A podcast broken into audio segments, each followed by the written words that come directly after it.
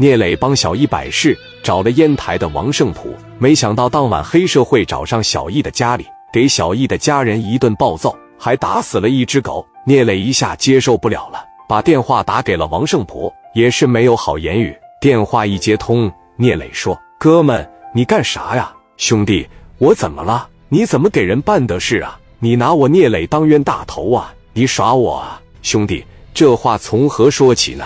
小易没给你打电话吗？小易家里面出事了，父母全气病了，五岁的小侄女一脚给踢个跟头，小易也被打了，他哥被扎了，你不知道啊？王胜普一听，又气又急，一下子感觉有口难辩，言语也跟不上了。我不是我，你不用不是，这是你得给我一个交代，你是给我搞里了，还是给我装里了？我现在不管，我马上就往烟台去。哥们，没你这么办事的啊！更何况咱们中间还搁着刘德明呢，有你这样的吗？你他妈是畜生啊！不是兄弟，你骂我就不对了。怎么了？你要是在我跟前，我都得砍死你，里应外合呀！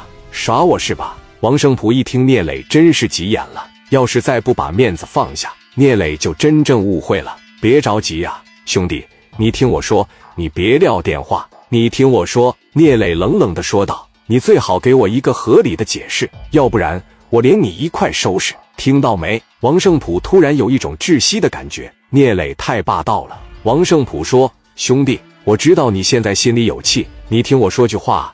正常来说，刘永良和尹洪刚兄弟俩干不过我，为什么出事了呢？我不知道他从哪找了一伙不要命的。现在这年头打仗，无非呼哈呵，互相崩崩腿，砍砍搂两下都没问题。”他身边那帮人出手就要命，你的礼节我我都让他打了，砍了我两刀，我这帮兄弟也被打了，我们正在医院看病呢。刚到医院，刚吊上针，你电话就来了，我都一头雾水。聂磊说：“没有金刚钻就别揽这瓷器活。”你是怎么给我保证的？拍着肩膀怎么跟我说的？